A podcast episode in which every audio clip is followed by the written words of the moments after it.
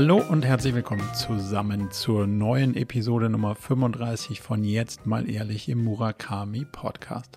Jetzt mal ehrlich, wie viel Sicherheit brauchst du eigentlich? Das haben Freddy und ich diskutiert und wie ihr euch vorstellen könnt, hat Freddy natürlich eine komplett andere Herangehensweise an das Thema als ich. Hat mich sehr erfreut, unterheitert und mir auch ein bisschen Sicherheit im Leben zurückgegeben. Dann haben wir darüber diskutiert, wie viel Office oder Homeoffice braucht man denn eigentlich in Zukunft als Firma so und wie ist es als Influencer für die eigene Firma aufzutreten. Diese und wie immer hoffentlich viele weitere lustige und spannende Themen bei Jetzt mal ehrlich, Episode 35. Jetzt also viel Spaß.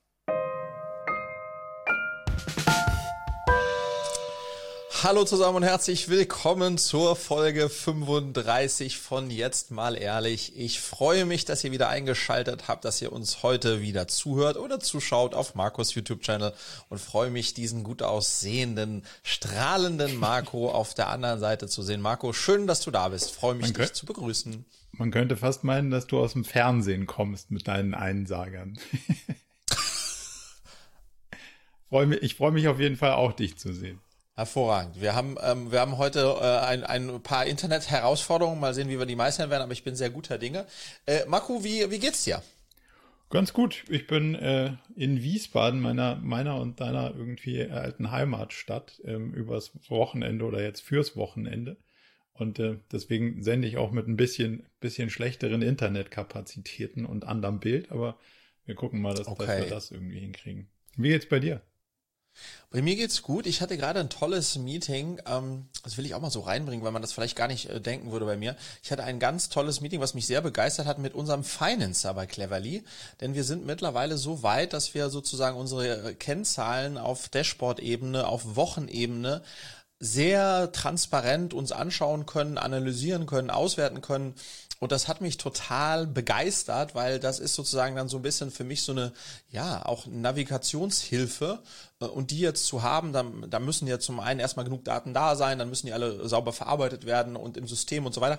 Und da sind wir jetzt so weit, dass wir das auch rückblickend ähm, uns ganz gut anschauen können. Äh, und das hat mich heute sehr gefreut. Zum einen, weil das gute Zahlen sind und zum anderen, weil ich die Zahlen sehe. Ja, äh, insofern war das heute der emotionale Friedrich hat sich heute total gefreut über ganz äh, rationale Zahlen. Ja. Geil. Aber das Lustige ist, dass ich ja auch eigentlich nicht so der Zahlenfreak bin, aber irgendwie gibt es einem doch ein bisschen Sicherheit und Steuerungsmöglichkeiten, wenn man, wenn man merkt, dass man es ein Stück weit unter Kontrolle haben kann. So. Aber das finde ich eine, äh, kann ich nachher noch was? Habe ich noch eine Frage an dich zu? Ähm, komm, mhm. Kommen wir später gerne drauf. Ich wollte aber zum, zum Beginn mal, mal fragen, deine Glücksdokumentation, die ging ja noch ein bisschen weiter. Kannst du da mal so eine kurze Zusammenfassung geben, was da nach dem, nach den ersten, sagen wir mal, kurzfristigen Erfolgen damit weiter passiert ist? Wo, wo, wo hat es dich dahin gespült mit deiner Bist du glücklich Serie?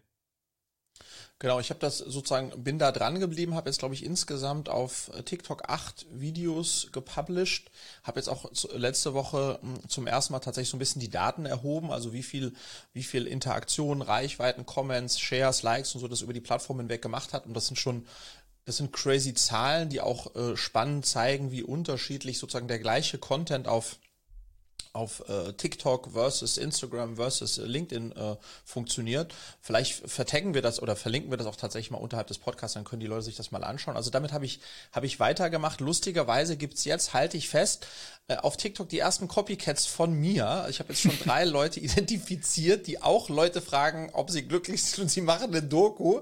Ähm, und dann wurde ich wiederum gefragt von Leuten, anderen Leuten auf TikTok, hey Fred, die haben mich darauf aufmerksam gemacht. Da gibt es jetzt Leute, die machen das, was du machst. Ist ja voll fies kopiert. Und ich habe mir so, ich habe ich hab mir das dann angeschaut und habe so kurz gedacht, ja, ist es fies? Nee, gar nicht, weil am Ende, wenn man TikTok kennt, das lebt ja, auf TikTok ist ja nur der gleiche Content, also alle kopieren einander auf TikTok, insofern ja. fair enough. Punkt eins, Punkt zwei, äh, gibt es dann einfach noch mehr Menschen, die äh, gefragt werden, ob sie glücklich sind und noch mehr glückliche Menschen werden gesagt, also all good, aber vielleicht auch als kleines, wie soll ich sagen, Bestätigung dafür, dass es eine nicht ganz so dumme Idee war. Genau, und ich mache das jetzt, äh, ich mache das jetzt weiter ähm, ähm, und äh, bin da fleißig, fleißig weiter am Menschen, glückliche Menschen suchen ähm, und, äh, und tatsächlich äh, macht mir das weiterhin sehr große Freude, ja.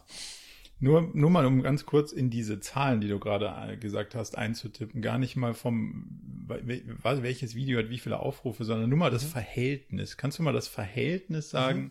Von LinkedIn zu TikTok und Instagram zu TikTok? Nur, dass man da mal ein Gefühl für kriegt, weil du hattest mir das geschickt und ich habe gedacht so, ach du je, das ist anders, als ich das eingeschätzt hätte. Ja, kann ich total gerne. Lass mich nur einmal sozusagen, um da keinen Blödsinn zu erzählen, ähm, einmal ganz kurz sozusagen da drauf, da drauf gucken. Ich hatte dir das ja tatsächlich geschickt. Um das vorwegzunehmen, was mich am also meisten fasziniert hatte, im mhm. Negativen oder verwundert hatte, waren sogar, ist ehrlicherweise Instagram, wo ich das deutlich besser hätte sehen, gehen sehen. Ja. Ja, also wenn man sozusagen einfach mal sagt, die, die identischen Videos und wenn wir nur vergleichen die äh, Plattform TikTok, LinkedIn und Instagram, dann haben wir auf, äh, auf TikTok 1,7 Millionen Aufrufe gehabt, wow. auf LinkedIn 420.000, also eine halbe Million und auf Instagram nur 64.000, also deutlich weniger. Ähm, und ähm, äh, also wenn man nur sich diese Zahl anschaut und da merkt man dran, das ist das ist ein Facebook-Problem, weil hm. Instagram ist ja Facebook und und und sozusagen der der Algorithmus scheint da nicht so äh, gut und ausgereift zu sein, wie er auf den anderen Plattformen ist, weil tatsächlich sozusagen da nicht diese Traction raufgegeben wird, weil davon ausgehend, dass es ist richtig guter Content der auf den anderen beiden Plattformen überdurchschnittlich gut performt und bei Facebook und äh, slash Instagram kriegt der im Grunde genommen nur das ab, was auch wahrscheinlich Average Other Content abbekommen würde. Und mhm. damit ist es einfach nicht so ein, äh, sozusagen ist der noch ein bisschen oldschool, ähm, der, der, der, der, der, der Algo, Algo im Vergleich jetzt zu dem, dem TikTok-Algo, ja. Ja, also ich hätte gedacht, dass es zumindest mal, also dass LinkedIn so viel mehr da drauf gibt als Instagram. Das mhm. hat mich total fasziniert, weil das ist ja typischerweise kein LinkedIn-Content eigentlich. Ja. Ähm, aber dass, dass, dass das da so abgeht. Aber jetzt habe ich noch eine inhaltliche Frage. Wozu braucht denn eigentlich überhaupt auf TikTok Follower, wenn es sowieso darum geht, ob der Content geil ist oder nicht? Das habe ich, also, hast du das beantwortet mhm. für dich? Also es braucht tatsächlich kaum. Es hat aber einen Vorteil und das sehe ich jetzt sozusagen auch an den acht Videos, die ich bisher auf TikTok habe. Also TikTok, der TikTok-Algo ist ja sozusagen auf, an der Basis ein Discovery-Algorithmus. das bedeutet, wenn, wenn ein neues Video kommt, schnappt er sich sofort, gibt ihn sofort an 10, 20 User und wie die interagieren, entscheidet dann darüber sofort Hockeystick oder tot. Mhm. So, und ähm, aber was dir hilft, ist, wenn du es schaffst, über dann diese Videos, und das macht wahrscheinlich einer von 100, der sich ein Video anschaut und interagiert, subscribe bei dir, also ganz wenige, die Zahl weiß ich, aber ganz, ganz, ganz wenige, weil der, der, der Use Case ist ja einfach so swipe, swipe, swipe. Es ist trotzdem so, dass die, die dann bei dir subscribed sind und auch die mit deinen Videos interagiert haben, also Likes und, und, und Shares und Comments, die haben natürlich sozusagen, da ist dann der Anker drin und deswegen wird dann dein nächstes Video an die safe ausgespielt, plus Aha. das, was der Algo immer macht. Und deswegen ist es jetzt bei mir so gewesen, dass ich jetzt in den ersten ähm, acht TikTok-Videos im Schnitt, ähm, äh, glaube ich, 80 oder 90.000 Aufrufe pro Video habe, was überdurchschnittlich viel ist weil ich sozusagen schon so eine hohe Anzahl an Engagement Points habe, dass das denen allen schon ausgespielt wird. Das heißt, dann da, da spielen sozusagen diese zwei Komponenten mit. Das ist so ein bisschen äh, aus der alten Welt, aus der Follower-Welt und aber immer noch ganz, ganz viel aus der aus der einfach nur Discovery-Welt. Und insofern macht es schon auch Sinn, ähm, äh, da ein paar Follower zu haben, die dann auch wirklich wiederkommen. Und das heißt also andersrum ausgedrückt, dass diese Target Group, an der es getestet wird, wahrscheinlich deine Follower Base wird und von da aus gibt es dann sozusagen den Ramp-up in die Leute, die du gar nicht kennst oder die dich gar nicht. Nee, ich glaube, es ist, ich, meine These wäre, es ist parallel. Ich glaube sozusagen, okay. alle meine Follower, die kriegen safe ausgespielt, weil die sind ja. gefollowt und das andere bleibt, wie es immer ist, dass jeder mit jedem neuen TikTok-Video die Chance hat, ein Million-Video zu, äh, was ich so faszinierend finde. jeder, der jetzt ein TikTok einstellt, kann eine Millionen Views erreichen. Jeder. Ja. Und, aber deswegen hast du, und das ist das Spannende auch an dem Format, jetzt spricht wieder der Fernsehmacher in mir, du hast Accounts, ganz viele Accounts, also die meisten Accounts auf TikTok, die haben einfach gar keine Views, 10 Views, 40 Views, Ende Gelände. Und du hast aber immer wieder mal Accounts, der hat ein Video, Marco, da hat er 500, 600, 800.000 Views drauf. Und ähm, alle anderen gar nichts, weil er hat einfach ein crazy äh, äh, spannendes Video gemacht. Äh, keine Ahnung, eine Katze, die vom Baum gesprungen ist und dabei einem Hund in den Hals gebissen hat. Und alles andere ist aber irgendwie, das kann man ja nicht replizieren. Das, das ist halt dann nur einmal ein so ein geiles Video. Und dann hat er noch ein paar normale gemacht und die haben halt nie wieder Views bekommen, weil es halt nicht abgegangen ist. Also das ist so ein, auch ein Klassiker eigentlich, äh, Klassiker bei TikTok. Ja. Du, und noch eine, eine Content-Frage. Jetzt machst du ja nicht nur diese eine Serie, sondern auch noch die Schule des Lebens. Und das ist ja so ein, mhm. so ein, ähm, ja, ein Serienformat, wo du mit, mit unterschiedlichen Persönlichkeiten über ihre Schulerfahrung und dann natürlich damit auch ein bisschen über die Sicht auf die Schule von heute ähm, schaust. So. Und das machst ja. du ja unter anderem auch auf deinem privaten Instagram-Kanal. Jetzt, mhm. jetzt kann man da von außen drauf schauen und denken, hm, macht das jetzt, also interessiert das die Leute? Macht das die, macht das sozusagen deine normalen Followerschaft, die sich so für das Unternehmertum interessieren und, und, und gar nicht so auf Schule fokussiert sind? Ähm, macht die das ein Stück weit, schreckt die das ab? Oder reagiert das sogar positiv für dich im Sinne von, da kommen Leute bei Cleverly an und sagen, hey, ich, ich bin jetzt äh, hier, weil ich ich habe den, den äh, Freddy bei, bei Insta gesehen oder bei wo auch immer. Also in welche Richtung schlägt mhm. das aus? Hast du da schon Erfahrungswerte? Ja, ist ganz, also es ist total spannend. Äh, Im Grunde muss man das von zwei Seiten ähm, beleuchten. Das eine ist, ich habe also sozusagen äh, gesagt, ey, ich möchte auch wieder auf LinkedIn ein wöchentliches Format machen. Das heißt die Schule des Lebens und da äh, einmal die Woche 20 Minuten über Riverside, super unkompliziert, spreche ich mit Leuten, die einen starken Bezug zur Schule haben. Wir haben ja die allererste Folge zusammen gemacht. Das sind immer 20 Minuten. Das können Lehrerin sein, ein äh, Schüler sein, ein Unternehmer sein, egal was. Und dieses, äh, und äh, sozusagen das Original steht auf LinkedIn, da gucken sich das aber kaum Leute an. Ja, das mhm. ist so auf unserem Cleverly LinkedIn Account. Und was ich dann gemacht habe, ich nehme mir dieses, dieses 20, 25 Minuten Piece of Content und die Highlights, ähm, das sind, da habe ich, gibt's immer drei, vier, fünf, sechs, sieben Highlights, Highlights, Comments oder äh, Momente. Die habe ich, nehme ich mir raus, äh, schneide die auf unter 60 Sekunden, subtitle die, habe eine bisschen äh, starke Headline oben drin und dann spiele ich die sozusagen auf allen anderen Plattformen, also eben LinkedIn Reels, ähm, aber auch auf äh, ähm, äh, Insta Reels und aber auch auf unserem TikTok-Kanal und so weiter. Und da ähm, habe ich natürlich dann wesentlich mehr Views drauf und das sind so Snippets, die auch schön, ähm, ja, die, die, die einfach zu konsumieren sind. Und was ich da festgestellt habe, weil ich die eben auch auf meinem äh, sozusagen privaten Instagram-Account spiele, der natürlich, Marco, da ich jetzt ja Bildungsunternehmer bin, immer bildungslastiger geworden ist. Und deswegen das auch voll in Ordnung ist für meine, für die Leute, die mir folgen, auch Bildungskontent zu bekommen, merken wir tatsächlich jetzt, und das ist halt wirklich geil, dass es Leute gibt, die zu cleverly kommen, also sich bei uns anmelden und dann im Erstgespräch sagen, äh, auf die Frage, wie sind Sie zu uns gekommen? Ja, ich habe bei Friedrich auf seinem Instagram-Kanal äh, einen Ausschnitt gesehen, wo er sagt, wie, wie das Bildungssystem sein müsste. Damit kann ich mich total identifizieren. Und bei so einem Unternehmen möchte ich sozusagen, dass mein Sohn Nachhilfe bekommt. Wow, und das ist cool. total geil, weil sozusagen, da merkst du, ne, aus dem Big Content, Small Content, recycelt, wenn man so möchte, und dann auf die Plattform verteilt, dann hat das die Chance, ist es snackable äh, und ist es ähm, in den Videos erzähle ich, ist es nie promotional, ich erzähle nicht, wir sind besonders und das ist geiler bei uns, sondern es ist eigentlich immer nur das Why. Warum mhm. machen wir das? Wofür stehen wir? Und das macht mich auch nochmal happy, weil das scheint auch wirklich zu, zu, dann zu verfangen sozusagen. Total. Und ich habe irgendwie die so ein bisschen reinge, reingeseppt in die, äh, in die OMR-Doku von der guten alten Jung van Matt Werbeszene. Weiß nicht, ob du da mal reingeschaut hast. Noch nicht, nee. Da kam für mich irgendwie so dieses Gefühl rum, Freunde, Werbung ist einfach vorbei. Also mhm.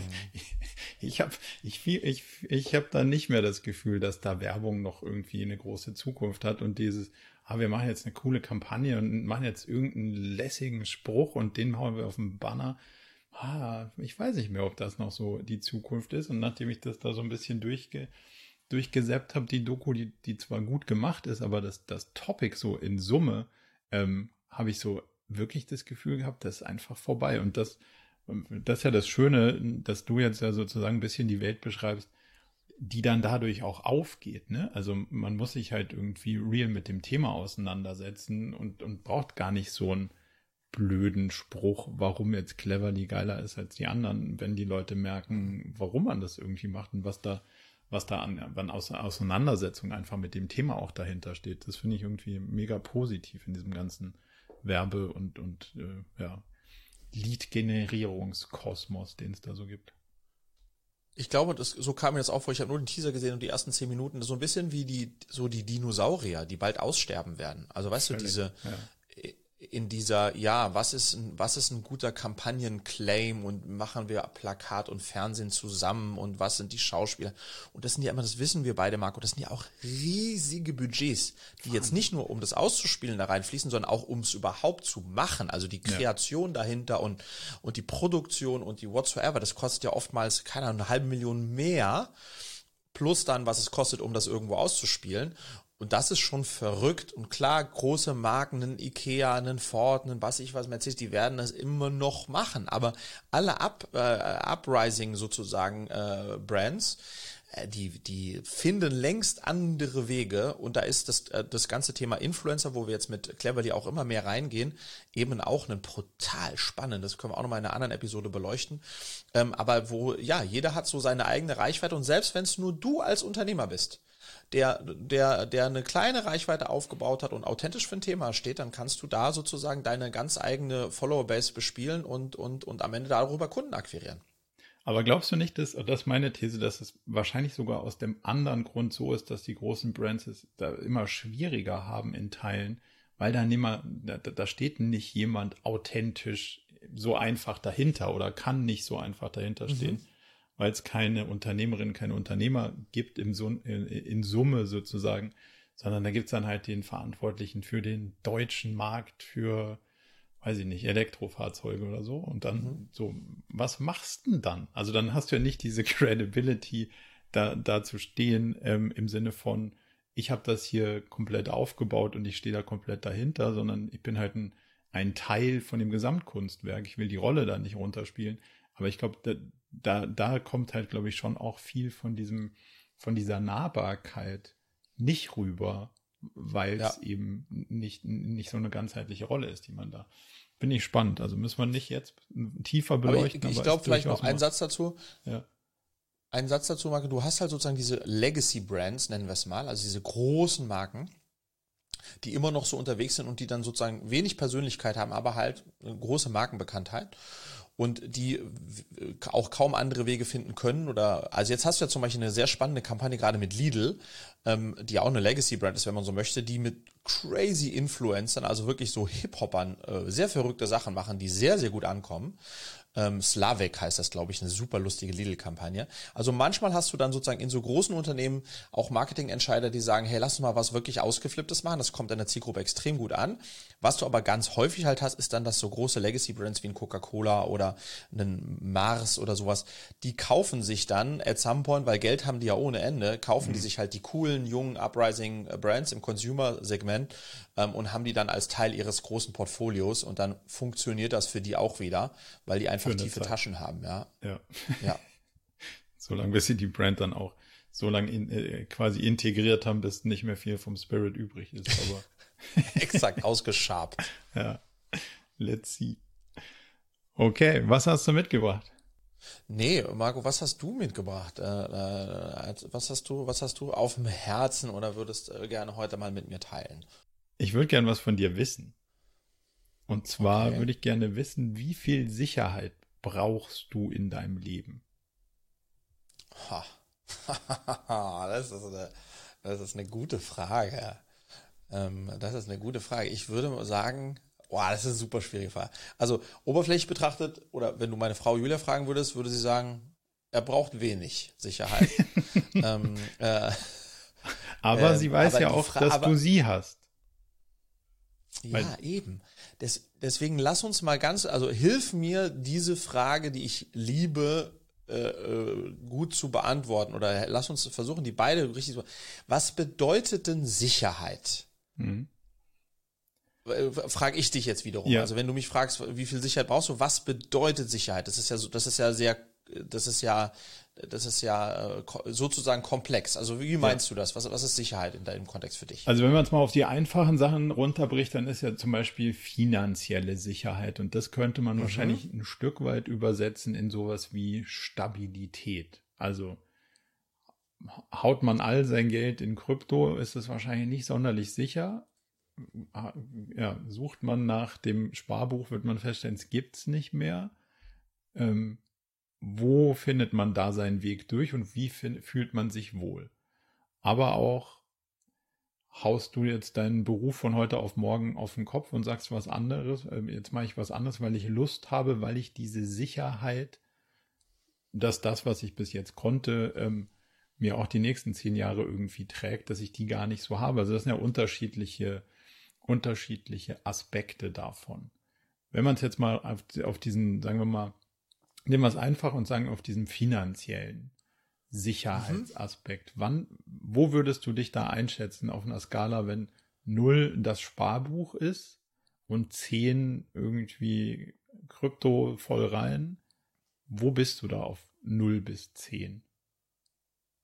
Ich würde, hopefully hast du mich nicht dafür, ich würde trotzdem noch mal einen Mini-Disclaimer machen. Ich, das hat sich im Laufe meines Lebens verändert Total fair. Will sagen, es ist, es ist natürlich klar, dass, oder meines Erachtens ist es klar, so war es für mich, dass mein Sicherheitsbedürfnis ab dem Zeitpunkt, wo ich dann eine Familie und Kinder und eine größere Form der Verpflichtung habe, größer wurde, mhm. als als ich irgendwie Ende 20, Anfang 30 war. Fair. Ähm, wo ich, und das hatte ich glaube ich dir auch schon mal erzählt, äh, der Friedrich Anfang 30, bevor Julia kennengelernt hat, der war der, der im Grunde genommen immer schon verhältnismäßig für damalige Zeit Ende 20 viel verdient hat, aber immer doppelt so viel ausgegeben hat, weil er gesagt hat, ich bin ja so ein geiler äh, Hecht, ich werde übermorgen wieder doppelt so viel verdienen. Ähm, ähm, ähm, deswegen kann ich das ja jetzt auch schon spenden, weil the future is bright. Ja also so war ich sozusagen unterwegs, äh, sag ich mal, die ersten zehn Jahre meiner, meiner Unabhängigkeit zwischen 20 und 30. Ich habe immer, wie Julia sagt, über meine Verhältnisse gelebt, weil ich sage, ja, aber das sind ja auch nicht meine aktuellen Verhältnisse. Ich hätte ja schon viel mehr, größere Verhältnisse, weil ich ja so viel mehr äh, verdienen werde. So. Ähm, und das heißt, da hatte ich überhaupt kein Sicherheitsbedürfnis im weitesten Sinne, auch auf das Monetäre bezogen. Ähm, und das hat sich natürlich dann schon nochmal verändert, als dann Familie dazugekommen ist. Ähm, und das hat sich dann natürlich nochmal mir, mir drastisch verändert, nachdem ich den ersten Exit hatte, weil dann sozusagen diese existenziell, existenzielle Frage nicht mehr in der Form da war. So. Ähm, und insofern würde ich, um jetzt aber endlich mal deine Frage zu beantworten, ähm, äh, äh, auf einer Skala von Sparbuch zu äh, hier hinten raus, würde ich wahrscheinlich mir Stand jetzt, weil ich weiß, dass ich was auf dem Sparbuch habe. ähm, ja, aber es geht ja ums Gesamte. Also wenn du sagst, du hast 80 Prozent auf dem Sparbuch, dann bist du wahrscheinlich eher bei einer 2 und nicht bei einer 8. Mhm. Mhm. Dann würde ich, was das betrifft, ähm, würde ich wahrscheinlich ähm, mich bei so einer 6 anordnen. Mhm. Okay. Ja. Also im, im, im oberen, äh, im oberen äh, Drittel da schon irgendwie. Also ich bin wahrscheinlich eher bei einer 7 oder 8 okay. und stelle jetzt fest, dass ich mir vielleicht ein Stück weit auch nur einrede, dass das so, dass ich, dass ich das auch wirklich bin. Weißt du? Also mhm. andersrum. Das überraschend, dass du auch höher als ich bin, bis da bei dem. Ja, das über, überrascht mich auch, weil ich dann festgestellt habe, dass ich eigentlich sehr viel in irgendwie hochvolatilen Themen unterwegs bin, weil ich denke, so, ah, das wird schon passen. Und natürlich mhm. jetzt durch die letzten Erlebnisse voll sehenden Auges gemerkt habe, ja, es ruckelt. Ich kann das auch aushalten, aber ich merke durchaus die, diese, diese Sicherheitspfeiler, die habe ich gar nicht so viel, wie ich dachte, weil ich mhm. dachte, ich brauche sie gar nicht, um mich wohl zu fühlen. Und langsam merke ich so, wird sich ein bisschen geiler anfühlen, wenn ich mehr davon hätte. So. Und, und das hat mich zu der Frage geführt, warum rede ich mir ein, ich brauche gar nicht so viel Sicherheit und warum lasse ich das nicht zu, ähm, da mal so drauf zu schauen und zu sagen, so, hey, es ist doch total valide zu sagen, ein bisschen Sicherheit braucht man. Und, und deswegen interessiert mich deine, weil normalerweise hätte ich dich deutlich provokanter, also nee, progressiver irgendwie eingeschätzt als ich mich selber. Und das ist ja eine spannende, spannende Beobachtung. Ich würde aber gerne nochmal sozusagen nochmal eine andere Nuance reinbringen, Marco, weil mhm. ich glaube, es ist eine Frage im Terms, wie, wie viel Sicherheit brauchst du, wie, wie risikoreich ähm, legst du das dir vorhandene Kapital an? Und eine andere Frage ist, die ist ein bisschen more basic. Wie sehr gehst du all in, wenn zum Beispiel sich die Frage stellt, was ja immer mal wieder vorkommt, ich fühle mich, mein Job erfüllt mich nicht mehr wirklich, das ist aber das, was ich gelernt habe, mhm. wage ich den Schritt und mache was ganz anderes. Das ist ja das Beispiel von meinem Bruder, weiß nicht, ob ich dir schon mal erzählt habe, der ja 15 Jahre bei Goldman Sachs gearbeitet hat in den Staaten irre verdient hat, es aber fürchterlich fand und von einem Tag auf den anderen, nicht in der Überlegung, aber in der, in der Realität, gesagt hat, ich kündige bei denen ähm, und mache jetzt sozusagen Financial Advisor und gehe von Tür zu Tür und klopfe äh, an Tür und sage, Hallo, you have a, I'm your, your new Financial Advisor if you want to. Äh, was man normalerweise mit Anfang 20 machen würde, so ein Job. Mhm. Ähm, und das war von außen betrachtet crazy aber er hat es gefühlt, gewagt, getan und heute, jetzt vier, fünf Jahre später, hat sich auch total gelohnt. Aber das ist sozusagen, da hat er das, was ich als Sicherheit ähm, bezeichnen würde, voll aufgegeben. Und das ist nochmal ein anderes, äh, ein anderer Aspekt davon. Ähm, Total. Weißt du, was ich meine? Total. Aber da, ich glaube, die, die, die hängen natürlich auch wieder ein Stück weit zusammen. Also wenn du mehr von der einen Sicherheit hast, dann kannst du natürlich bei dem anderen irgendwie auch ähm, mehr deiner, sagen wir mal, deiner Leidenschaft folgen oder, oder sagen so, okay, muss ich jetzt nicht so viel verdienen, aber das ist schon auch ein, ein Part dessen, der, der mich treibt, irgendwie zu sagen, schau, ich habe gestern das Buch gelesen von, von Suta und Stuckrad Barre, der, mhm. dieser Dialog da, der ist, das ist ja genial. Die quatschen einen Krempel da zusammen und trotzdem denkst du dir, Mann, also es ist einfach wortscharf vom anderen Stern. Aha. Und du hast so eine, man wäre einfach gerne dabei. Und da merke ich dann halt immer, dass so bei mir durchkommt, irgendwie ist dieses Künstlerdasein, das hat einfach was. Ich bin da, ich hätte da noch deutlich mehr Bock drauf als, ähm, als die Businesswelt in vielen Teilen. Und dann denke ich mir so, ach, da muss ich einfach nur ein bisschen mehr, mehr reingehen, dann kommt da schon was. Und das natürlich auch Unsicherheit, das jetzt irgendwie, ich bin halt das OKR One-Trick-Pony und ich merke immer mehr, dass den, den Trick den habe ich jetzt ein paar Mal vorgeführt und vielleicht auch ein paar Mal zu viel. Jetzt muss ich mal neue Tricks ausprobieren und das halt schon auch dann eine ganz, also es ist schon in, in der Gesamtheit merkt man dann schon, dass man ein bisschen Sicherheit braucht, aber eigentlich auch Bock hat, andere Wege irgendwie auszuprobieren. Und da stehe ich gerade und, und merke halt so, braucht es ein bisschen Mut auch wieder, die, die anderen Wege auszuprobieren, selbst wenn man die Sicherheit nicht hat, die man gerne hätte. Das ist, glaube ich, mein Punkt. Weißt du, was äh, äh, vielleicht, äh, weiß nicht, abschließend, ich hatte ja auch mal in meinem Leben, in meinem unternehmerischen Leben zwei, drei Momente, die nicht so lange her sind, auch der letzte, wo alles hätte weg sein können. Alles. Also mhm. sozusagen bis hin zur privaten Insolvenz. Und und mir das bewusst war, dass das passieren könnte in dem Moment, wo ich die Entscheidung getroffen habe. Das, das ist in dem Kontext des Rückkaufs der von Body Change. Da musste ich mit über anderthalb Millionen in so eine private Haftungsthematik hineingehen und so.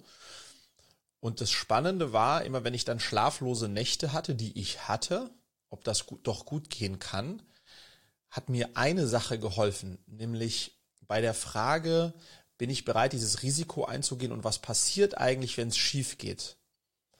Habe ich mir immer gesagt, am Ende habe ich so ein großes Grundvertrauen auf meine, auf meine Kernfähigkeiten, auf das, was ich mitbekommen habe und gelernt habe, dass selbst wenn ich morgen nichts mehr hätte, habe ich noch genug, um alles wieder von Null aufzubauen. Mhm. Und das hat mir total viel in diesen ganz schwierigen Momenten ganz viel Sicherheit gegeben, dass das, was man eigen, was mein eigentliches Kapital ist, das kann man mir gar nicht nehmen. Und deswegen kann ich ganz viel wagen, weil eigentlich kann ich gar nicht alles verlieren, nämlich das, was ich einfach habe. Und das hat mir dann tatsächlich sozusagen geholfen, wieder weiter zu schlafen. Also in der Nacht, in der ich dieses, das Thema hatte, ja. Aber das ist ja nicht schöne, äh, als Unternehmer weiter zu schlafen. Ja.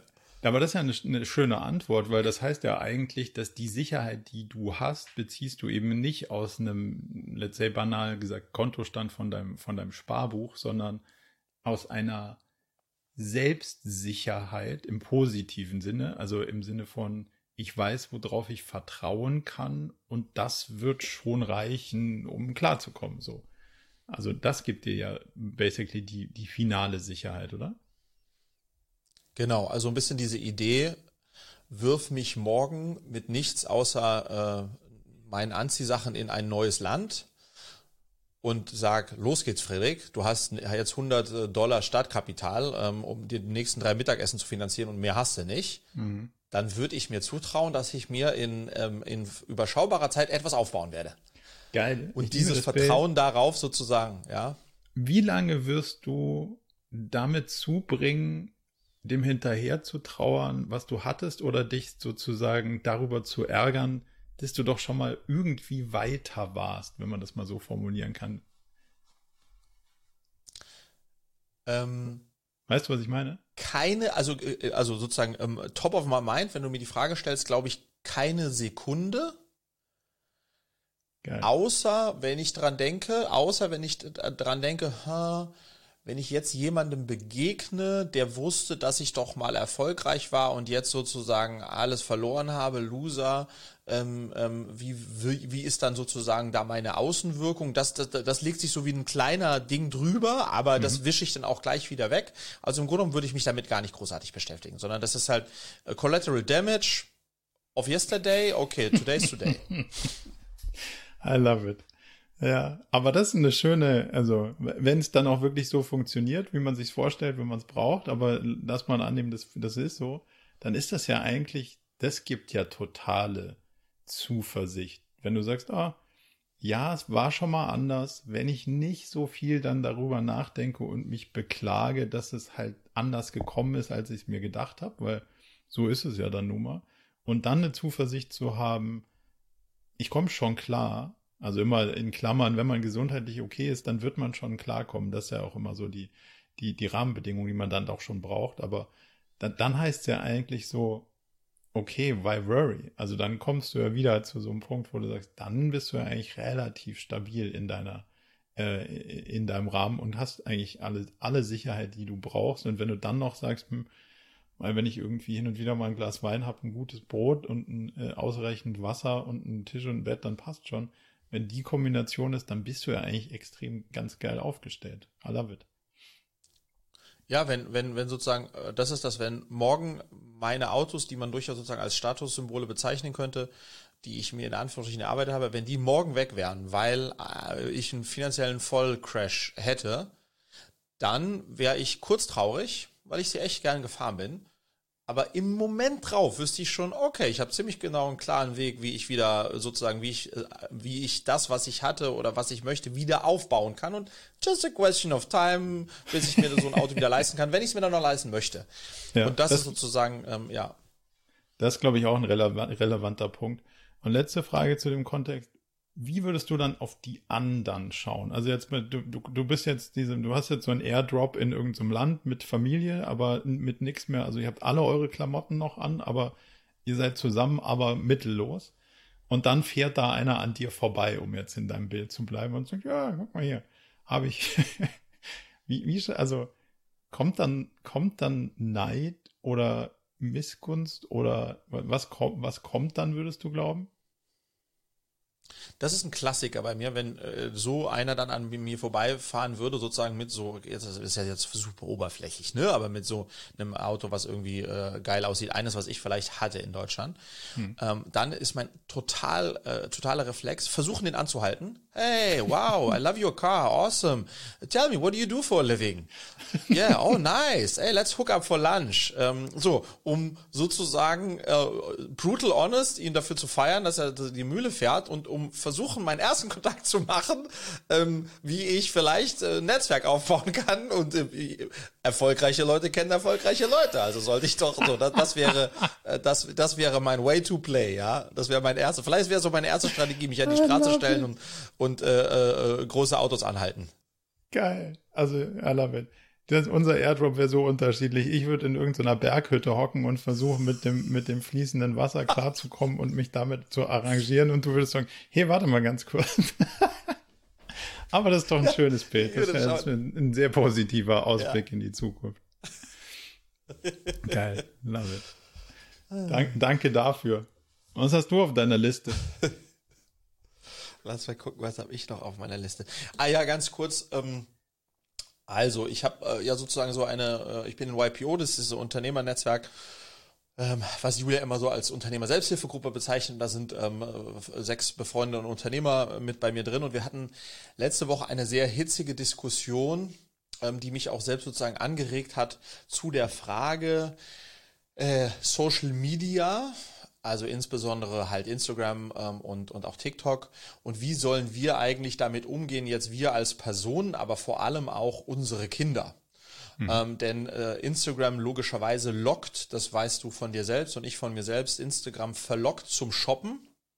Das heißt, da hast du diese sehr äh, große Nähe bei Instagram über die Influencer und alles hin zum Kaufen, was natürlich für die Kids total verführerisch ist und gefährlich.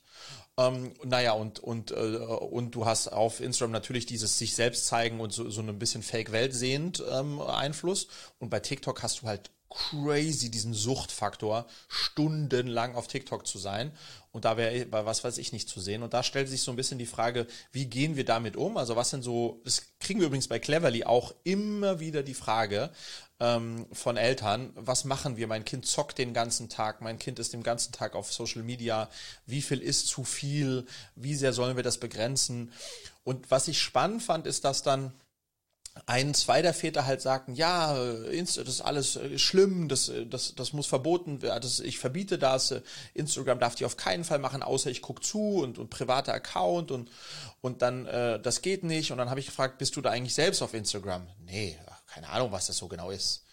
Das gehört verboten auf jeden Fall. Ja, auf jeden Fall. Und dann, dann habe ich so das Beispiel gebracht, so weißt du, das ist so ein bisschen wie meine Eltern tatsächlich, ich bin ja auf die Waldorfschule gegangen, die haben mir verboten, Fernsehen zu gucken hm. äh, in den in den ersten, bis ich keine Ahnung 14 oder so war oder 12 oder so. Aber ich wollte Fernsehen gucken, haben die gesagt, Fernsehen ist schlecht. Und dann bin ich immer zu ein, zwei Freunden gegangen, wo wir nur vorm Fernseher hingen, sechs Stunden lang und, und Scheiße gegessen haben, weil ich Fernsehen gucken wollte. Ich habe meinen Weg gefunden. Und für mich so ein bisschen das Gefühl, das, was Fernsehen halt in, zu unserer Zeit war, was unsere Eltern fürchterlich fanden, und wo wir sagt, hey, man, der, der verbringt sechs Stunden vorm Fernseher. Naja, genau diese Zeit verbringen die Kids heute sozusagen vor äh, Computern und, und Social Media. Und mein Take daraus war, dass wir eigentlich sozusagen, wir als Eltern, und das meine ich ganz ernsthaft, müssen verstehen, wie diese Plattformen funktionieren und was gleich noch ein Punkt, der spannend ist, wie die funktionieren, um dann überhaupt sozusagen eine mündige Entscheidung treffen zu können, wie viel oder wie viel ist zu viel. Hm. Ähm, und dann war ein zweites äh, Phänomen bei dem Kollegen, der sagte, ja, meine Tochter ist 15 und äh, die, die hat, die erzählt mir seit anderthalb Jahren, sie will, sie will äh, Influencerin werden. Das ist ja fürchterlich, sagt er, ja fürchterlich. Sag ich, aber warum ist denn das so fürchterlich? Ich zahle irgendwie jeden Monat Influencern viele, viele tausend Euro, die so alt sind wie deine Tochter zum Teil. Also nee, das kann also auf keinen Fall. So, und das ist auch wieder die Frage sozusagen. Es gibt mittlerweile, Marco, eine Viertelmillionen Influencerinnen und Influencer in Deutschland, die davon mehr als gut leben. Hm. Ist das jetzt etwas, was sozusagen wir von vornherein verbieten sollten? Inwiefern ist das anders, als ich mit zwölf Zeitungen ausgetragen habe und Geld verdient habe? So, und das ist so eine spannende Diskussion, wo die, die mich natürlich auch im Hinblick auf meine eigenen Kinder ähm, ähm, sozusagen sehr beschäftigt. Ähm, und ähm, ja, ähm, wo ich, wo ich einfach auch mal spannend fände, wie du, der du jetzt zwar keine Kinder hast, aber natürlich dieses Phänomen kennst, auch noch Ausblick Metaverse. Also sozusagen, meine Eltern dachten, wir verbieten Fernsehen, vielleicht ist das bald nicht mehr so relevant. Wenn du heute als Vater sagst, du darfst nicht auf TikTok sein äh, und auf Instagram, dann ist das, glaube ich, sehr naiv, weil das ist erst, Alter, das ist die Vorstufe von dem, was jetzt noch alles kommen wird. Das ist das Vorzimmer zur Hölle. Und, äh, und insofern muss, muss, kann man die Zeit nicht zurückdrehen und kann man nicht auf die besagte nee. Hütte, von der du gerade sprachst, äh, ziehen und ähm, mit Luft und Liebe und Wasser alleine leben. Das ist halt nicht die Lösung, ja. Ah, wie, wie guckst du da drauf sozusagen, wenn du jetzt Freunde in deinem Umfeld hast, die, die, die dir Ähnliches berichten? Ja. Also ich kurzer Side Note, ich glaube einer der coolsten YouTube Channels, die ich gefunden habe, ist so ein Typ, der sich so eine Hütte in den Bergen gekauft hat und jetzt 45 Minuten filmt real time, wie er Schnee schaufelt. Muss ich dir schicken, ist genial. Und also das Social Media at its best, aber aber wirklich geil, weil weil beruhigend und nicht noch mehr Geschwindigkeit. Aber um auf deine Frage zu kommen, mh, hm, also ich glaube, es ist, wie du sagst, dass also jede Zeit hat ihre, ihre Medien, die verteufelt werden oder ihre ja, äh, Eigen, Eigenheiten so. Ich glaube, der erste Punkt ist, erstmal verstehen, was ist denn das, bevor man es bewertet, ist, glaube ich, essentiell. weil du natürlich genau wie du sagst davon ausgehen musst, man findet seinen Weg dahin. Und also am Anfang, ich zum Beispiel würde ich sagen, ich rauche deswegen nicht, weil es mir nicht verboten wurde. Sonst, ich hatte nie das Bedürfnis, es auszuprobieren, wenn meine Eltern gesagt haben, ja, hier, wenn du Bock hast, also, du kannst das machen. Aber sag's uns halt. Und da dachte ich so, puh, ja, will ich eigentlich gar nicht. Ähm, und damit ist auch gut so. Also ich glaube, man muss irgendwie ein Stück weit verstehen, was das ist. Warum wollen das die Kinder? Oder warum will das überhaupt jemand? Was macht das mit den Leuten und, und was macht es auch mit den Leuten, wenn sie es nicht haben? Weil in einem Schulhof irgendwie zu partizipieren und zu sagen, ja, ich weiß eigentlich gar nicht, was TikTok ist, könnte ja durchaus auch ein abgrenzendes Momentum haben, was dann irgendwie so zu ganz anderen sozialen Interaktionen im echten Leben führt, wo man dann sagt, so, jetzt hat man sich schon mal real in der Schule und dann kriegt man irgendwie da auch noch Ausgrenzungen, weil man in dem virtuellen irgendwie gar nicht mitmachen darf. Das, glaube ich, finde ich irgendwie schwierig. Wie immer ist wahrscheinlich ein Mittelmaß das, was es zu, zu anzustreben gilt. Also, ähm, und vielleicht noch ein Punkt, den du gesagt hast, so in die Zukunft, was da noch so kommen mag ich habe so einen, einen leichten Hauch von einer Idee, wie das aussehen würde. Ich habe versucht, irgendwie mich damit zu beschäftigen, wie man im Metaverse Grundstücke kauft. Alter, ich check gar nichts, außer dass das eine ganz andere Welt wird. Und wir reden von, und das jetzt im Kontext von dem, was du gesagt hast, wir reden von anderen Identitäten, also virtuellen Identitäten. Und da ist schon auch die Frage, wie lässt du deine Kinder mit virtuellen Identitäten interagieren? Weil du hast keine Ahnung mehr, was auf der Gegenseite so passiert. Und du kannst auch nicht mehr sagen, ja, ich google mal den Namen und ich schaue mir mal an, in was für einer Firma die Person arbeitet oder ob das ein Lehrer ist oder ein Schüler von einer anderen, von einer anderen Ding oder wie auch immer. Du kriegst gar nicht raus. Du kannst nur aufgrund der Interaktionen bewerten. Und ich finde, das muss man aus, aus unserer Generation frühzeitig erleben, um zu merken, oh, das ist eine ganz andere Dynamik als alles das, was du vorher kennst, weil du kannst es gar nicht mehr beurteilen plötzlich. Wahrscheinlich ist die Antwort, selber ein bisschen da drin rumwursteln hilft wahrscheinlich, um zu verstehen, in welche Richtung das geht und generell zu verbieten, war noch nie eine gute Idee, glaube ich. Also jetzt bin ich natürlich auch Liberalist, das heißt, verbieten ist sowieso irgendwie für mich ein schwieriges Ding. Ähm, aber grundsätzlich glaube ich, es mit Maßen und, und, und zu helfen, zu navigieren, ist wahrscheinlich das. Wenn du als Eltern gar keine Ahnung hast, wovon du da redest, kannst du natürlich deine Kinder auch nicht navigieren, weil du weißt ja gar nicht, wohin und wohin nicht. Und das, glaube ich, ein Argument für mich, selber irgendwie ein Gefühl dafür zu entwickeln und dann in, in Maßen moderiert zu machen, ist wahrscheinlich der bessere Weg. Ich bin total bei dir und deswegen glaube ich auch tatsächlich, so habe ich es auch formuliert, ähm, ähm, meinem Freund gegenüber, ich glaube, dass wir als Eltern die Verpflichtung haben, ähm, sozusagen diese Plattformen zu verstehen, weil es unsere Verpflichtung ist, unseren Kindern sozusagen Grenzen aufzuzeigen und Orientierung zu geben. Und genauso wie wir sehr gut begründen könnten, warum man heute nicht mehr Anhalter fahren sollte, ähm, weil wir wissen, warum das und wie das schiefgehen kann, müssen wir, können wir eben, glaube ich, auch nicht uns zurückziehen und sagen, nee, TikTok, ach, diese Tanzgeschichte, dafür bin ich zu alt, das werde ich mir nicht mehr herunterladen, diese Quatschgeschichte, äh, wenn einfach mal 25 Millionen Deutsche auf TikTok sind, jeden Tag mehrere Stunden.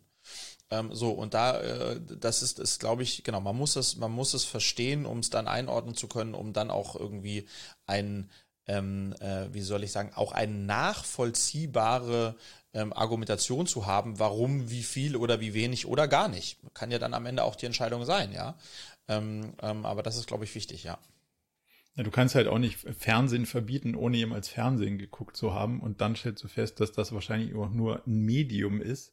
Und jetzt ja die Frage, äh, sind alle Fernsehsendungen und alle Fernsehsender doof? Ist genauso irgendwie eine Pauschalaussage, die unschlüssig ist wie Bücher im Generellen zu verbinden, äh, verbieten, ohne sie gelesen zu haben. Also mhm. das, das funktioniert ja nicht auf dem Medium, sondern es funktioniert ja auf dem, auf dem Inhalt.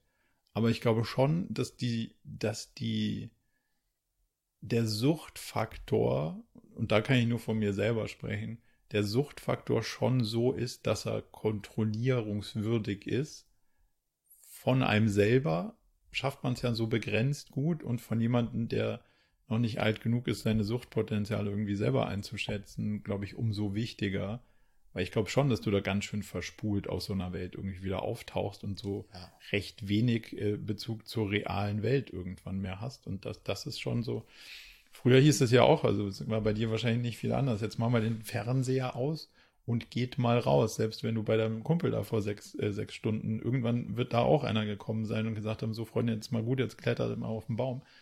Und das ist ja durchaus, glaube ich, immer noch wichtig, dass man das reale Leben nicht vor den Augen verliert. Und das, das geht uns ja sogar in unserem Alter irgendwie schon so, dass man den ganzen Tag da reinglotzt in so einen Kasten. Und selbst wenn es nicht Social Media ist, sondern Arbeit, ist man ja trotzdem in so einem konstanten Flow. Das nennt sich dann halt Slack und weiß der Geier was, aber du bist ja trotzdem in so einem konstanten Flow und kommst gar nicht mehr zu einem klaren Gedanken. Und das irgendwie zu ich will es nicht kontrollieren nennen, aber zu orchestrieren, ist, glaube ich, schon eine Herausforderung auf allen Ebenen. Ja, und vielleicht abschließend nochmal tatsächlich ein, der, der Erfahrungsbericht eines 42-Jährigen nach vier Wochen TikTok. Das ja. ist, Marco, hat einen extremen Suchtfaktor, der mit keiner anderen sozialen Plattform vergleichbar ist. Und zwar auf beiden Ebenen. Wenn du nur konsumierst, ist diese Plattform so genial gebaut, dass du aus diesem, weil, weil jedes, der Algorithmus ist so schnell und so gut und so individuell auf dich, dass du tatsächlich Stunden nur davor sitzen kannst, swipe, swipe und jedes Video ist wieder auf seine andere Art und Weise super lustig und super engaging. Also das hat einen totalen äh, Suchtfaktor in diese Richtung, wenn du nur konsumierst, du kommst nicht raus, ähm, und, und wenn du, äh, wenn du produzierst, ähm, dann hat's ist es noch mal more insane, weil wenn es dir gelingt, ein Video zu machen, was ein bisschen Engagement äh, bekommt, dann bekommt es eben nicht ein bisschen Engagement, sondern kriegst du in der Stunde 1000 Likes. und, und dann ja. geht halt dein Phone crazy und hunderte von Kommentaren und dann, und dann, dann, wenn du das einmal erlebt hast, du guckst drauf, what the fuck, wieder 10.000 mehr geguckt. So, wenn du das einmal erlebt hast, dann so ein Ding will ich nochmal machen. Das ja, muss, so. So, und dann bist du in einer vollen Suchtfalle von diesem, von dem Ding da drin. Ähm, insofern, das ist, das, ja, das hat ganz großes, äh, ähm, auch Gefahrenpotenzial, aber ich kann das halt jetzt für mich, slash für meine Töchter deutlich besser einschätzen, nachdem ich es jetzt einfach mal vier Wochen gemacht habe. Ja, und selber kleben geblieben bist. selber kleben geblieben, exakt. Lass uns noch mal ein anderes Thema kurz beleuchten, ein bisschen mehr in die, in die Realität, also in die Lebenswirklichkeit der, der physischen Welt. Was machst du mit Büro?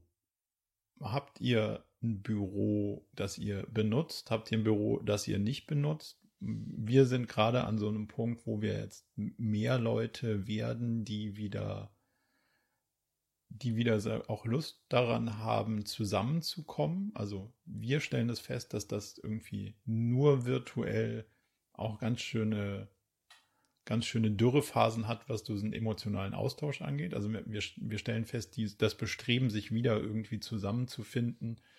Und ich rede nicht von so wie früher, man ist jeden Tag von neun bis sechs oder so in dem gleichen Laden, sondern aber mehr Touchpoints zu haben. Ähm, das wird wieder stärker. Wie ist das bei euch? Also gerade mit einem wachsenden Team, wo, wo siehst du das bei euch hingehen oder wie handelt ihr das gerade? Ja, also das ist tatsächlich eine Frage, mit der, mit der ich mich jetzt anfange, ähm, sehr stark zu beschäftigen. Deswegen freue ich mich auch auf deinen Blick darauf. Weil es ist ja absehbar sozusagen, es wird jetzt in naher Zukunft, denke ich, also irgendwann Mitte des Jahres, werden wir in einer Welt leben, in der sozusagen wir zwar immer wieder äh, äh, mit dem Thema Corona konfrontiert sind, aber glaube ich in einem Setting sind, wo mit äh, mit äh, Impfungen und und und Maßnahmen und tralala das halt wie eine wie eine Grippewelle auch Teil des Alltages wird. So ähm, also ein bisschen mehr Normalität. Das ist das, was ich eigentlich meinte. Ähm, und da stelle ich mir natürlich jetzt die Frage, was ist in dieser in Anführungsstrichen neuen Normalität nach den jetzt zwei plus Jahren eigentlich das in Anführungsstrichen finales Setup, in dem wir als Firma zwischen physisch und digital, zwischen remote und uh, in one location gemeinsam arbeiten werden. Und da habe ich momentan tatsächlich noch äh, kein sehr gutes, klares Bild. Also klar, so wie das jetzt wie die letzten, in Berlin ist ja seit drei Monaten jetzt sozusagen Homeoffice-Pflicht und Office-Verbot quasi. Wie das jetzt war, ist es nicht gut. Allerdings gibt es eben auch einfach Elemente, die äh, auch in Terms of Effizienz, ich arbeite extrem gerne hier in meinem eingerichteten Homeoffice bei uns unten im Keller, die schon auch richtig gut waren.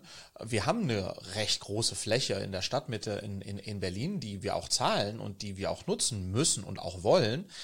Aber was ist es dann jetzt, Marco? Ist es zu sagen, äh, vier Tage im Office, eins remote? Ist, also weiß ich, ich, hm. Äh, ist es freiwillig? Ist es, äh, ich bin total selbst noch unentschlossen, was das richtige Setup in, mit Best of Both Worlds ist, ähm, nachdem wir dann wieder in dem Zustand sind, dass wir es machen können, wie wir es wollen. Hm. Hast du da, hast du da einen, kannst du mir da helfen? Hast du da einen Blick da drauf? Ich glaube, das hängt ganz stark davon ab, wie das individuelle Setup der jeweiligen Person ist. Also kannst du zu Hause gut in Ruhe und stabil arbeiten? Oder bist du irgendwie genötigt, den Küchentisch frei zu räumen, da deinen Computer aufzubauen, dann wieder wegzuräumen, wenn es Lunch gibt und, und so. Also das glaube ich erstmal, wie, wie gut fühlst du dich, wenn du wirklich zu Hause arbeitest? Ähm, und da wir zum Beispiel zu Hause ein Büro jetzt eingerichtet haben, aber eben nicht zwei und zwei Leute theoretisch zu Hause arbeiten würden, ist es so, dass ich sage, ich gehe ins Büro, weil da habe ich stabile Arbeitsbedingungen und in der Regel irgendwie äh, auch meine Ruhe einfach, weil es so gut so eingerichtet ist. Ähm, aber du hast natürlich den ganzen Fahrereikram und die und, und das Hin- und Hergependel und den Aufwand. Also es gibt für, ich glaube, es gibt für beide Welten irgendwie extreme Vor- und Nachteile. Meine Sicht darauf ist, wenn man jetzt mal, mal rausrechnet, dass man zum Beispiel, wie du jetzt und ich auch, Kameraequipment braucht und eine Riesenlampe und ein Mikrofon und den ganzen Schissel, wo man es dann in der Gegend rumtragen müsste, sondern wenn man sagt, man kann mit einem Bildschirm und einem Rechner gut arbeiten, wenn man das mal so als Arbeitssituation voraussetzt, dann glaube ich schon, dass es deutlich mehr in flexible Dinger geht. Das heißt, du brauchst, wenn du zehn Leute hast oder brauchst du nicht mehr für zehn Leute permanente Arbeitsplätze, sondern du brauchst vielleicht für drei oder vier Leute permanente Arbeitsplätze oder vielleicht auch fünf, ähm, die sich dann sozusagen immer so arrangieren, wie es gerade für ihre Lebensrealität passt. Aber dann brauchst du diesen Wir kommen mal zusammen Aspekt. Den braucht es, glaube ich, viel mehr. Also einen großen Tisch wo viele Leute dran sitzen können und gemeinsam was erarbeiten, aber auch gemeinsam essen, ist, glaube ich, der viel schlauere Move als eine Menge Einzelbüros, wo, wo dann Leute sowieso nicht mehr kommen wollen in Teilen so. Das ist so ein, also ich glaube, den Arbeitsteil sehr flexibel gestalten, aber dann diesen Community-Teil, weil der ist der wirklich, den, den haben wir virtuell, den verlieren wir irgendwie, wenn wir das nicht irgendwie schlau machen. Ich glaube, das ist so, wie mhm. ich im Moment sehen würde. Habt ihr so Community? Das wäre auch mein, das wäre auch mein, ja, das, das wäre auch mein Gefühl, dass man sagt, dass es immer so eben Fixpoints gibt, wo man als in, innerhalb der Teams äh, der ganzen Company oder so immer auch physisch zusammenkommt, äh, um Nüsse zu knacken, um Austausch zu haben. So, ich glaube, das ist total wichtig. Aber ich muss mir noch, und da können wir auch nochmal sozusagen äh, Follow-up zu machen, so ganz praktisch und pragmatisch für die Firmengröße, die wir jetzt haben, irgendwie 25 Leute ähm, und die Fläche, die für diese Größe auch ausreicht. Was ist sozusagen die Vorgabe, die wir jetzt als Arbeitgeber machen, wenn wir wieder normale Vorgaben machen können in terms of wie oft, wie viel, wo? Ähm, ähm, für was was, da habe ich genau wie du sagst schon auch ein ganz gutes Gefühl, aber da, da müssen wir uns erst noch ein bisschen, äh, erst noch ein bisschen finden, ähm, wird aber auf jeden Fall eine spannende Frage und ich freue mich auch total auch wieder sozusagen in diesen physischen, ich meine, du kennst mich ja Marco, also dieser physische Austausch äh, vor Ort und alles, was dann, dann, dann da eben auch passieren kann im positiven Sinne, äh, das vermisse ich schon sehr stark, ja. Aber wenn, wenn du, wenn du es jetzt sozusagen voll dir wieder aussuchen könntest, im Sinne von auch ähm, nicht nur aussuchen, sondern ähm, entscheiden könntest, was, was wäre was wär da so aus deiner Firmeninhabersicht die favorisierte Form? Erstmal sozusagen für mich persönlich und das gilt dann bedingt für alle anderen weil logischerweise, weißt du, wenn wir dann über Customer Support sprechen oder solche Sachen, mhm. sind das einfach auch andere Tätigkeiten. Aber wenn ich für mich selbst spreche, was dann für einige andere auch gelten könnte, wäre ich so ein Fan von drei, also ich, drei Tage die Woche im Office zu sein und um diese drei Tage herum tatsächlich auch äh, genau diese Community und, und Meetings, wo man auch vor allem sehr kreativ in der Gruppe sein muss, drei Tage im Office zu sein, ein Tag echtes Homeoffice zu machen und ein Tag für mich, wo ich, wo man eher so sagt, so Travel äh, und und und sage ich mal andere Themen, wo man auch unterwegs ist, ähm, potenziell aber nichts abarbeitet. Mhm. Das ist ein Setup, was ich mir persönlich sehr gut vorstellen könnte. Ähm, ja. Hast du ähm, Tätigkeiten in Tage geteilt? Also hast du so einen Abarbeiten-Tag zum Beispiel ja. oder ein, ja. ein Arbeiten-Tag, also einen Tag ohne Meetings, ja. so rum ausgedrückt? Ja, total. Will ich jetzt auch wieder, also habe ich, hatte ich immer schon, habe ich jetzt nochmal noch mal in dem Jahr nochmal krasser dann auch eingezogen. Ich habe einen Tag Donnerstag, das sind alle meine Jourfix. Also sozusagen, das ist mein interner äh, Jourfix-Tag, wenn man so möchte. Äh, oder auch extern. Also alle meine Jourfix, die ich habe, sind an einem Tag, an dem einen Donnerstag. Ähm, äh, dann habe ich am Freitag bis auf vormittags, äh, dann, den halte ich mir den Freitag nach, deswegen machen wir jetzt auch gerade den Podcast um zwölf halte ich mir den Freitag in der Regel so ab 11 Uhr frei, um dann ähm, ähm, eher so kreative Sachen zu machen, ähm, äh, für mich selbst äh, über Kampagnen nachzudenken. So, das ist das, das zweite Element. Ähm, und äh, die, die anderen drei Tage sind eher, mm, da, da passiert alles Mögliche, wenn man so möchte. Kannst du am Donnerstagabend dann noch reden oder jemandem zuhören? Also ernst gemeinte Frage. Mhm. Ja, ist schwierig. Ist, äh, ist schwierig. Ich bin aber einfach irgendwie, ich habe das auch mal anders probiert. Ich bin einfach froh, wenn das sind dann so äh, Back-to-Back, -back, wahrscheinlich so sechs, sieben, acht äh, mhm. One-on-Ones. Ähm, ich merke einfach, dass ich trotz alledem dann einfach deutlich effizienter bin, als wenn ich die jetzt über die Woche verteile. Aber das hat auch wirklich in meinem Fall was von der, äh, von der Unterschiedlichkeit der Tätigkeitsfelder zu tun. Also der sehr kreativen Arbeit am Produkt und am Marketing. Und das kann ich nicht, wenn ich dann äh, das, das zerstöre mit, mit äh, operativen One-on-One-Themen, die einfach so sind, das funktioniert für mich nicht. Nee, für mich auch nicht. Aber es ist trotzdem so, dass diese One-on-One-Tage und diese, wo man dann sagt, okay, call, call, call, die sind so schlauchend, dass ich am Abend irgendwie ja. auch froh bin, wenn der Tag rum ist. Freuen tue ich mich, also der, das ist, der Donnerstag ist für mich kein Tag, auf den ich mich im klassischen Sinne freue. Ja. Aber also wahrscheinlich schon, einfach, weil es, also es geht ja gar nicht um die Sache, ne? Also es geht nicht um den Austausch mit den mhm. Leuten, das mag ich, aber die Summe nee. der Sachen, die ist dann irgendwie ja. doch, äh, bin ich, bin ich total, ja, total. bei dir bin ich gespannt, ob wir da eine, ob wir da zukünftig eine bessere Lösung für finden. Aber im Moment ist lustigerweise auch die Planung bei mir, dass der Donnerstag auch so ein, so ein Back-to-Back-Tag ist und äh, der Montag auch ein Stück weit und den Rest der Woche versuche ich irgendwie dann für, für Workshops oder für kreative Sachen freizulassen, um da irgendwie dann auch einen, einen anderen Modus zu haben, in dem man so arbeitet. Und dann, das mit dem Ort zu kombinieren, finde ich übrigens auch eine schlaue Sache, dass man die Aufgaben entsprechend der, der, der Tätigkeiten entsprechend natürlich auch der Örtlichkeit anpasst und sagt, hey, wenn wir uns eh den ganzen Tag sehen und quatschen, dann kann man das so machen und wenn wir die und die Tätigkeit dann haben, dann finde ich es auch mal äh, gut, was anderes zu sehen. Und das fehlt mir schon, also früher war ich ja viel dann so in Hotels und so und da konnte man dann auch mal irgendwie ein bisschen über den Tellerrand hinausblicken. Das merke ich schon, dass man, wenn man dann so einen kreativen Tag hat und ins Büro kommt und sagt, ja, ist ja geil, ist ja genauso wie die letzten acht Wochen, dann kommt gar nicht so viel Inspiration. Und das werde ich jetzt mal für mich auch wieder, wie du sagst, so diesen Reisetag, das werde ich jetzt mal wieder ausbrechen müssen. Ich komme einfach mal nach Berlin zu dir und dann machen wir mal irgendwie die eine oder andere kreative Session vor Ort, weil das braucht es jetzt auch mal wieder. Habe ich, mhm. habe ich deutlich das äh, Verlangen danach, so merke ich habe ich große Lust. Ähm, vielleicht jetzt, ich schaue auf die Uhr, wir haben jetzt, äh, wir haben jetzt äh, ja eine Stunde, Stunde jetzt gerade genau. Ähm, also vielleicht machen, closen wir jetzt auch. Ich wollte vielleicht abschließend noch, ähm, liebe Grüße gehen raus an den Vincent. Der Vincent, für euch, die ihr das nicht wissen könnt, der ähm, ist der sozusagen der äh, klasse Mann im Hintergrund, der die ganzen äh, Folgen immer schneidet und aber uns auch ähm, Feedback gibt. Ja, ähm, er hat zum Beispiel zur letzten Folge gesagt, fand er ganz gut, aber Friedrich hat zu viel gesprochen. Äh, Redeanteil war überdurchschnittlich und ich habe ein paar Schimpfwörter benutzt, die man heute nicht mehr sagt.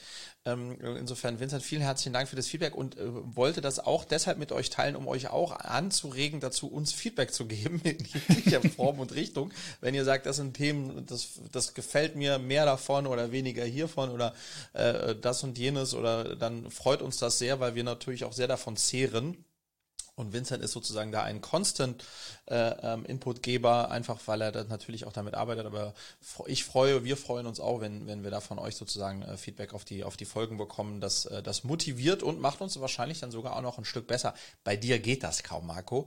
Aber bei mir ist natürlich in vielerlei Hinsicht noch sehr viel Luft nach oben.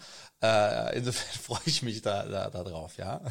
Ja, finde ich, finde ich ein super Aufruf und äh, also ich freue mich auch immer über Feedback im Generellen und Vinzenz Feedback auch ganz besonders, weil er natürlich auch ein Stück weit unser modernes ähm, moralisches Korrektiv auch ist, ähm, weil wir ja schon dann auch aus einer mittlerweile anderen Generation kommen. Und das finde ich, das finde ich immer spannend, weil es nochmal mehr eine neue Perspektive aufmacht und ähm, kann nur gerne unterstreichen, dass wir uns immer freuen und alles lesen und alles uns zu Herzen nehmen. Von daher gerne einfach mal eine Mail schicken. Freut uns sehr. Ich habe noch ein Thema, aber das ist auch so groß, das würde uns jetzt wahrscheinlich wieder ein paar Minuten beschäftigen. Das würde ich mir auf den Zettel schreiben für die nächste Woche und dann würde ich sagen, machen wir an der Stelle, machen wir an der Stelle einen Punkt. Sehr schön. In diesem Sinne. Hoffe, wir sehen uns in zwei Wochen an dieser Stelle. Gut gelaunt und fröhlich und gesund wieder. Bleibt da draußen auch gesund alle und ähm, bis bald. Ciao zusammen. Ciao. Zum Abschluss noch ein kleiner Hinweis in eigener Sache. Wir haben ja nicht nur diesen spannenden Podcast, sondern auch einen Newsletter, bei dem wir uns versuchen, so aus unterschiedlichen Perspektiven dem Thema zu widmen, wie man eigentlich sein Leben und ein Unternehmen heute so wirklich führen kann und soll. Von daher gibt es da einmal im Monat ähm, ganz spannende Perspektiven und natürlich kriegt ihr über den Weg auch immer mit, welche neuen Podcast-Episoden stattfinden, welche Events wir vielleicht online haben und viele andere Sachen. Von daher meldet euch am besten gleich zur Mailingliste an unter murakami.com/newsletter.